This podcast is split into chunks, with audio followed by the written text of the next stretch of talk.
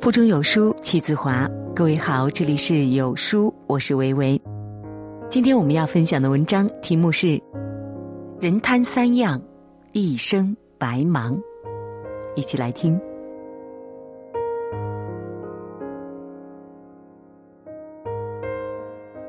之前在知乎上看到一个问题：人为什么总是觉得痛苦呢？其中有一个高赞答案说。因为我们总是很贪心，总是想满足自己的欲望。贪字拆分开来，就是今天的宝贝。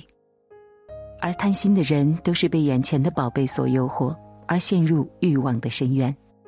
但欲望是没有尽头的，一个欲望得到满足之后，就会产生另一个更高的欲望。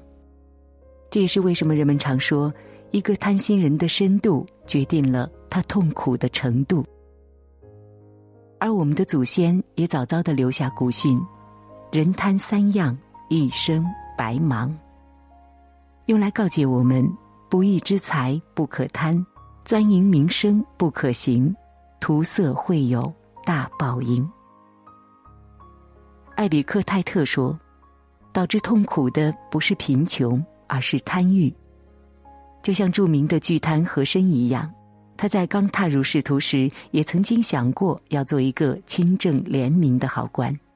可当他第一次享受贪欲被满足的快感之后，从此就陷入对财富的贪欲中不可自拔，利用乾隆的恩宠肆意敛肆意敛财，成为大清第一大贪官。但欲望的尽头是地狱，他费尽心思收刮财富。却在乾隆刚死了十五天的时候就被嘉庆赐死，而他费尽心机得到的富贵也在一夜之间消失殆尽。所以孔子早在两千五百年前就说：“不义而富且贵，于我于浮云。”如果为了获得高官厚禄，打破道德底线，那么这样得来的钱财终会如浮云一样消散。其实说起金钱富贵，谁人会不爱呢？就连圣人也不能免俗。在《论语·里仁篇》里，孔子就曾说过：“富与贵是人之所欲也。富裕和显贵是人人都想要的啊。喜欢金钱财富没错，但不能过于贪婪，因为命运所馈赠的礼物早已在暗中标明了价格。”公元前五百零五年，孔子四十七岁。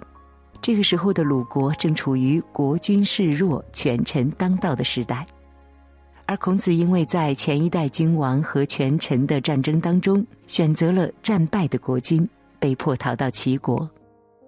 所以在回到了鲁国之后，没有受到启用的他，甚至需要学生的资助才能勉强过活。但当权臣杨虎对他伸出橄榄枝，三番五次请他出仕做官，他却一次又一次拒绝。于是有人问孔子：“为什么不加入杨虎的阵营？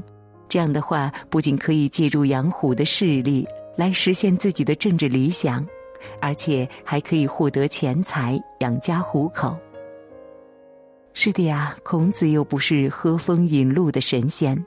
他需要养家糊口，他想要实现自己的理想和抱负。但是他知道，人一定要学会克制自己的贪欲。一旦财欲膨胀，选择突破道德底线去掠取钱财，只会落得个人死财散。正如《大学》所说：“或备而入者，亦备而出。”用违背情理的手法得到的财物，也会不合情理的失去。所以一定要时刻谨记，厚德才能载物。君子也能爱财，但一定要取之有道，用之有度。菜根谭上说：“真廉无廉明，图名者正所以为贪。真正廉洁的人，不会有廉洁之名。”很多时候，一个人越是贪图名声，越是难以扬名，因为真正的名声是在虚荣之外。《后汉书》里就记载了这么一个故事：光武帝刘秀麾下有二十八功臣，人称云台二十八将。但其中的大树将军冯异给人印象最为深刻，因为冯异为人处事谦虚退让，从来不自夸。出行和别的将军相遇的时候，总把马车驶开，主动避让。而且打仗时，每到征战间隙，其他将军常常聚在一起聊天，讨论功劳；而每当众将争功自吹时，冯异总是一个人默默地躲到大树下面。于是士兵们给他取了一个“大树将军”的外号。等到后来大军攻破了邯郸。就要重新给各个将领安排任务，而那些士兵也要被重新编排队伍。等询问到他们愿意跟随哪一个将军的时候，这些士兵们都说：“只愿跟随大树将军。”《严氏家训》里说：“上士望民，中士利民，下士窃民。上等人但望名声，中等人靠自己的成就把名声立起来。”而下等人是自己不行就窃取人家的，这也是西方哲学家常说的：人的品格如同树木，名声就像树荫。我们常常考虑的是树荫，但却常常忽略树木才是根本。那些贪图名声的将军，没有一个在史书上留下自己的名字，而从不争名的冯异却名垂千古。所以说，对于名声，不要过于贪心，因为就像叔本华所说的，财富就像海水，饮得越多，渴得越厉害。而名声实际上也是如此，只有做到了上善若水，润泽万物而不争，才能获得真正的好名声。喜欢新鲜美好的事物是人的本性。在这个时代里，不光男人喜欢看美女，女人也喜欢长得养眼的男明星。所以古人说：“食色性也。”新鲜美色和我们平日里吃饭睡觉一样，是人们生活的正常需要。但好色却不应该贪色，一旦生出贪念，这正常的需求就会变成刮骨钢刀，伤人伤己。前几天我就在后台收到一个书友的私信，他说：“为什么当年爱得轰轰烈烈的人，结了婚之后还是会出轨呢？”对此我感到很惊讶，因为在一年前，这位书友还曾和我分享过他和先生甜蜜的恋爱史。在他的讲述中，我才知道，原来今年是他们结婚的第三年，而丈夫却因为想要追求新鲜感出了轨。但为了这一时的新鲜感，却毁掉了他们这么多年的感情。好不容易经营起来的小家，也被他这一时的欲望弄得支离破碎。其实不止书友一人，都说情到浓时情转薄，浓情蜜意享受久了，也会审美疲劳。但正如《诗经》所言：“穷穷白兔，东走西顾，衣不如新人。”不如故。婚姻里所谓的新鲜感，不是换了新人一起做一些旧事，而是和旧人一直更新对这个世界的体验。所以，不要被自己对美色的贪念所迷惑。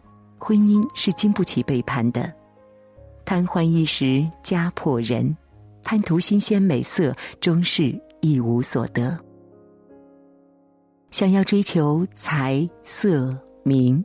是每个人都会有的欲望，适当的欲望也是激励我们前进的动力，但过度的欲望会形成贪念，让我们迷失自己。因为所谓奴隶，就是欲望战胜理性的人，而我们唯一能做的就是节制欲望。正如《道德经》里所说：“五色令人目盲，五音令人耳聋，五味令人口爽。”驰骋甜猎，令人心发狂；难得之货，令人行妨。是以圣人为父不为目，故去彼取此。缤纷的色彩会使得人眼花缭乱，嘈杂的音调会使得人听觉失灵。丰富的食物会使得人舌不知味，纵情狩猎会使得人心情放荡发狂，稀有的物品会使得人行为不轨。因此，《菜根谭》中说：“花看半开，酒饮微醉。”我们要学会节制自己的欲望，避免陷入贪念的陷阱。就像看花开到一半，酒喝到微醺一样，在节欲中才能得到真正的美满。在这个碎片化的时代，你有多久没读完一本书了呢？长按扫描文末二维码，在有书公众号菜单免费领取五十二本共读好书，每天有主播读给你听。好了，这就是今天跟大家分享的文章。听完之后，不知道您是否有所感悟呢？欢迎在留言区抒发自己的感想。我是维维，我们下期再见喽。